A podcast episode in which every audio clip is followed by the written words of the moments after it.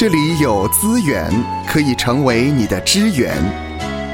欢迎收听教牧支援。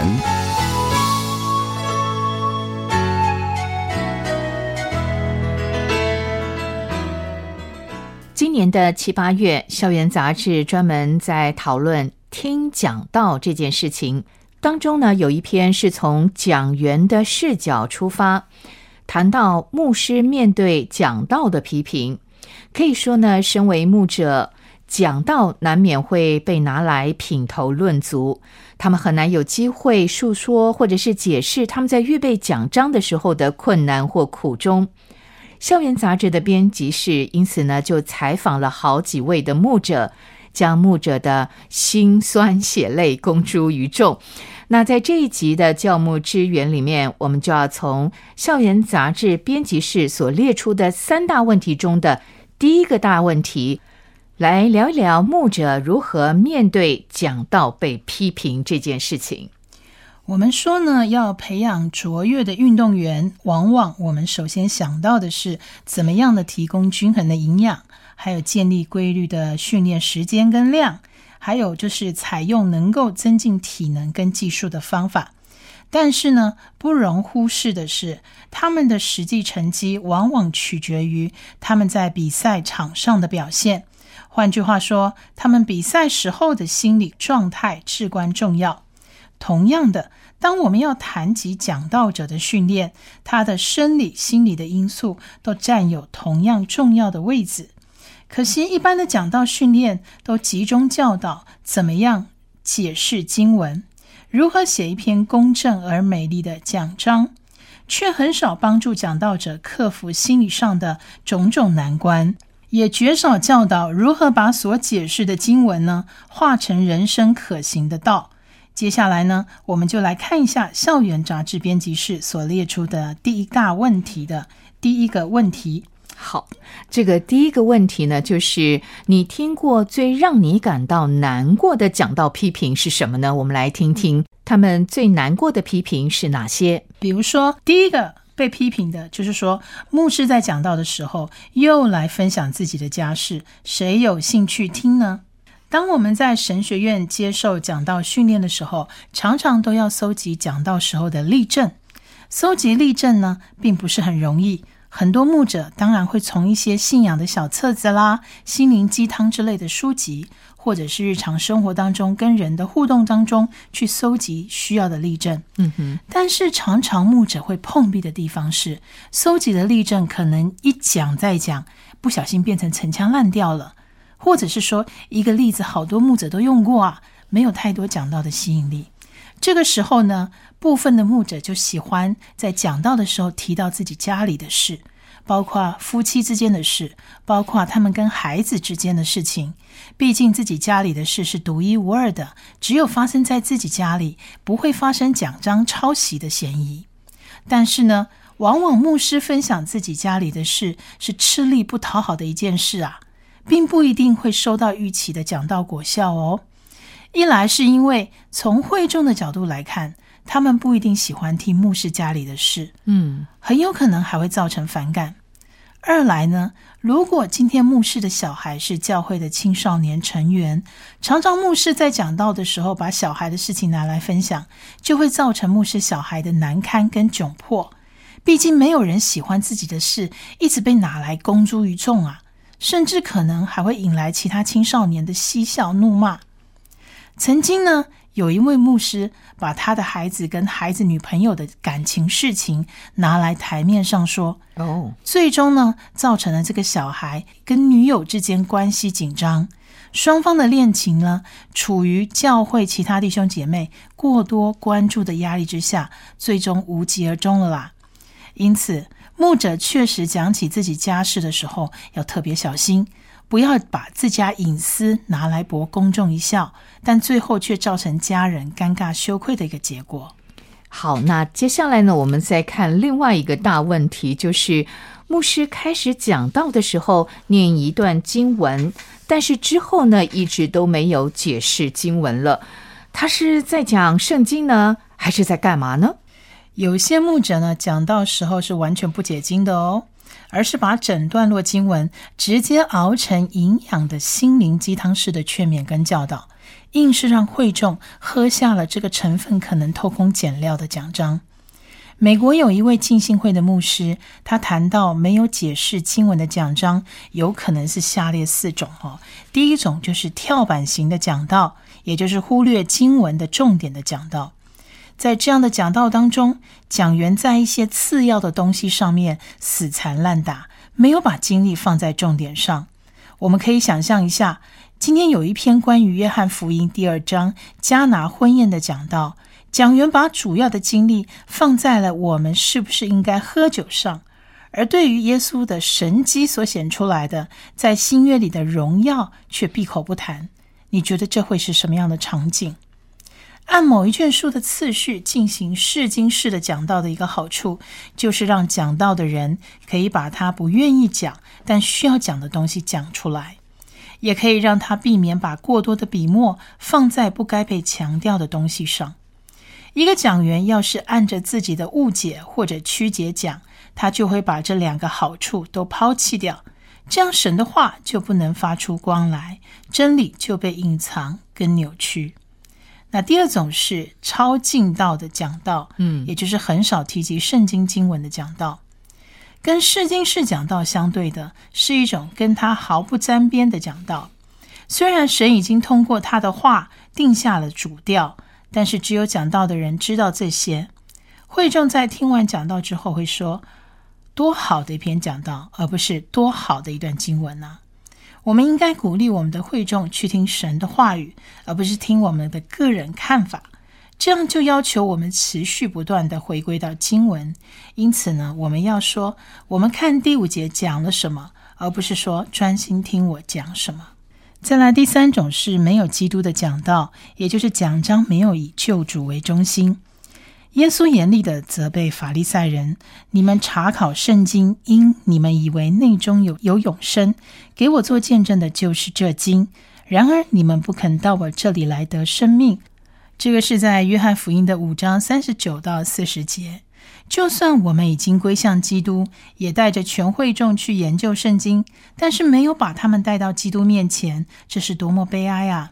把旧约当成道德条例去讲，把新约中包含基督的四福音本身讲成了没有基督、没有福音的讲道，我们能想象吗？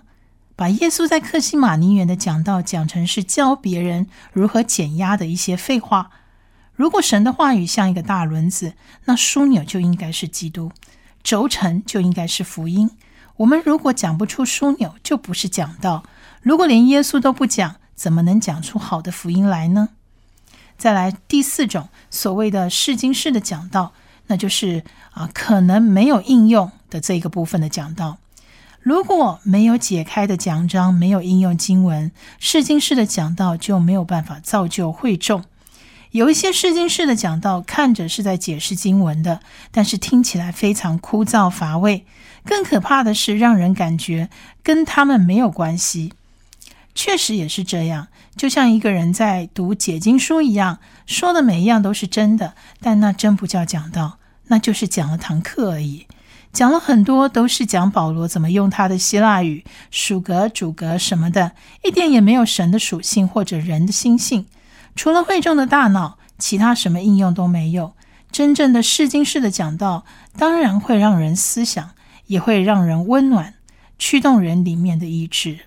以上我们分享的是以讲员的视角来看牧师面对讲道的批评，呃，真的是觉得情何以堪呐！有时候牧师在准备讲道的时候，他花了很多的时间。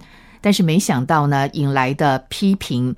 但这也给牧师呢另外一件思考，就是在预备讲章的时候，是否真的能够符合会众们的需要呢？好，接下来呢，我们来看校园杂志编辑室归纳的第三个批评，也就是。书卷的主题讲到不是不行，只是去年讲但以理书，今年讲启示录，我受不了这一种怪兽跟巨龙的奇幻经文了。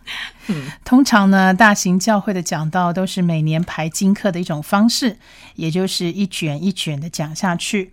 那书卷是不用跳跃式的讲，而是逐章逐节的去讲，嗯，这样可能看起来就不会有太大的问题。但是就好像这个批评所讲的，但以理书和启示录，或者是再加一本撒加利亚书等等，这些书卷实际上都是属于启示文学，充满了奇幻的经文跟意象。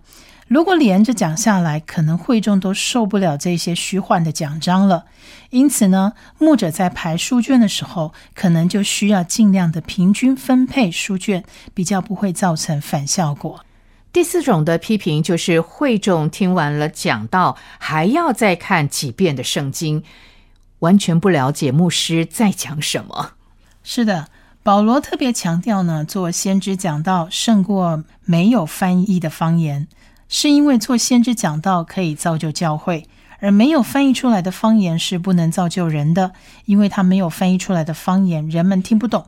但是先知讲到人人听得懂，如果会众听不懂，你就不可能造就他们吗？讲到它是一种艺术，也是一种负担，一种使命。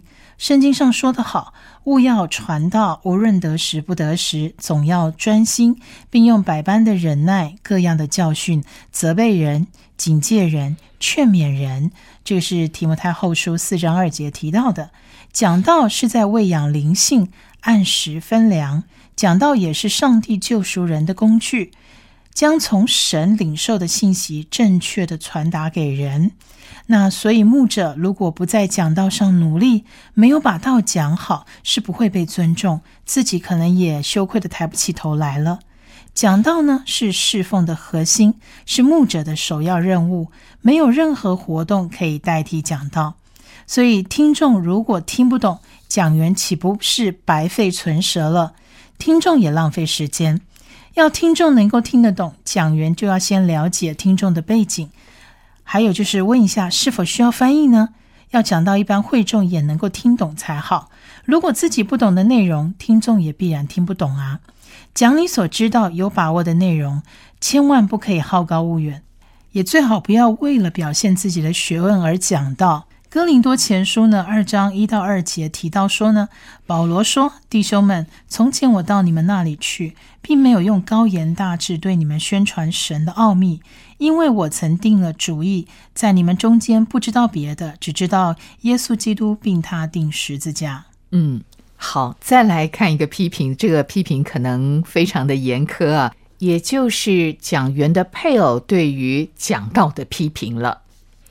通常呢，师母呢，大部分都是在背后扶持牧师的，包括讲道在内也是一样啊，都经常扮演着劝勉、鼓励牧师的一个角色。那师母呢，如果向牧师提出批评这样的意见，可能尽量也要是在私下批评，不要在大庭广众之下直说，以免造成了夫妻失和。会众也跟随着师母来批评牧师。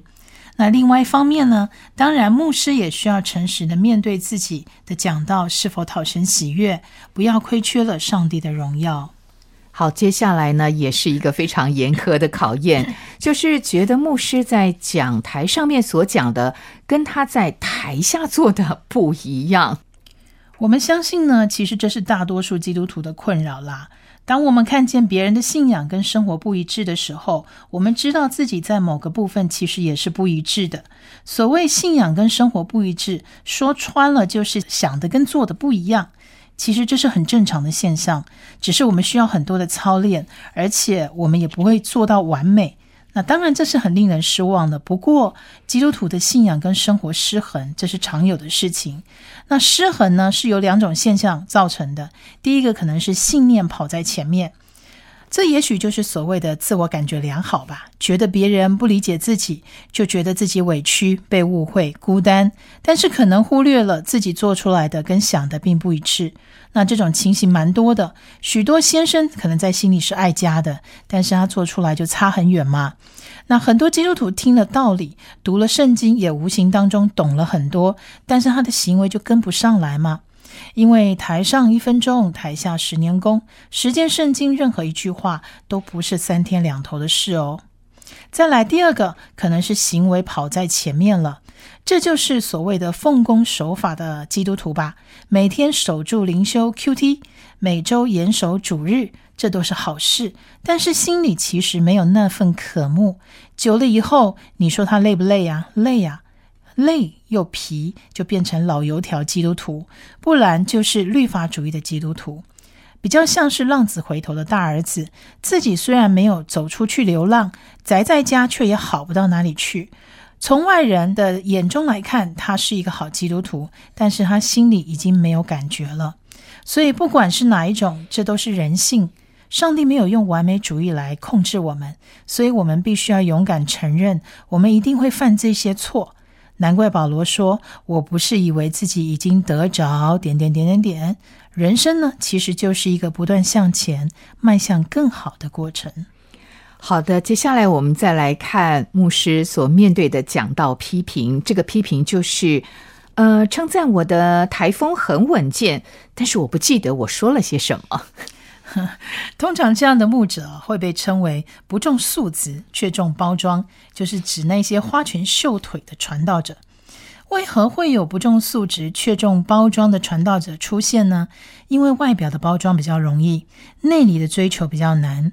因此呢，取易舍难的人呢，常常就会着重外表的功夫，忽略了灵里的实质。讲道的人呢，要注重有亮光的讲道。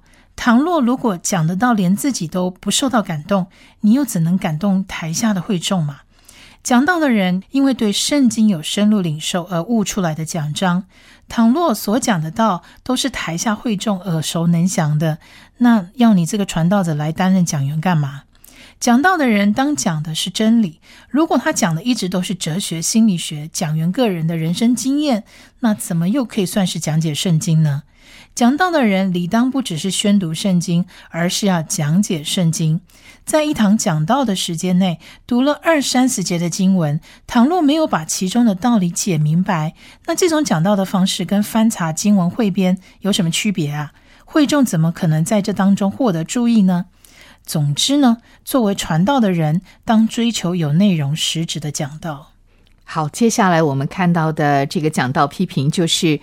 牧师，你的某种语言能力好像不太好，是不是准备的不够呢？讲到虽然没有规定牧者的某种语言能力要多强，但是如果你服侍的教会是说某种语言的教会，恐怕牧者应该是要善于讲这种语言才行哦。假设说，呃，这个教会它是讲普通话的教会，可是你普通话就是讲的人家听不懂。这样会众听起来就会很吃力。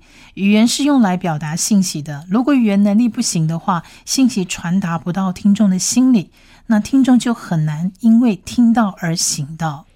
好，最后一个讲到批评，我们来看的是牧师。我们的时间很有限，请不要铺陈太久，讲重点就好。讲台是教会最前线征战的地方，也是一种神圣的托付。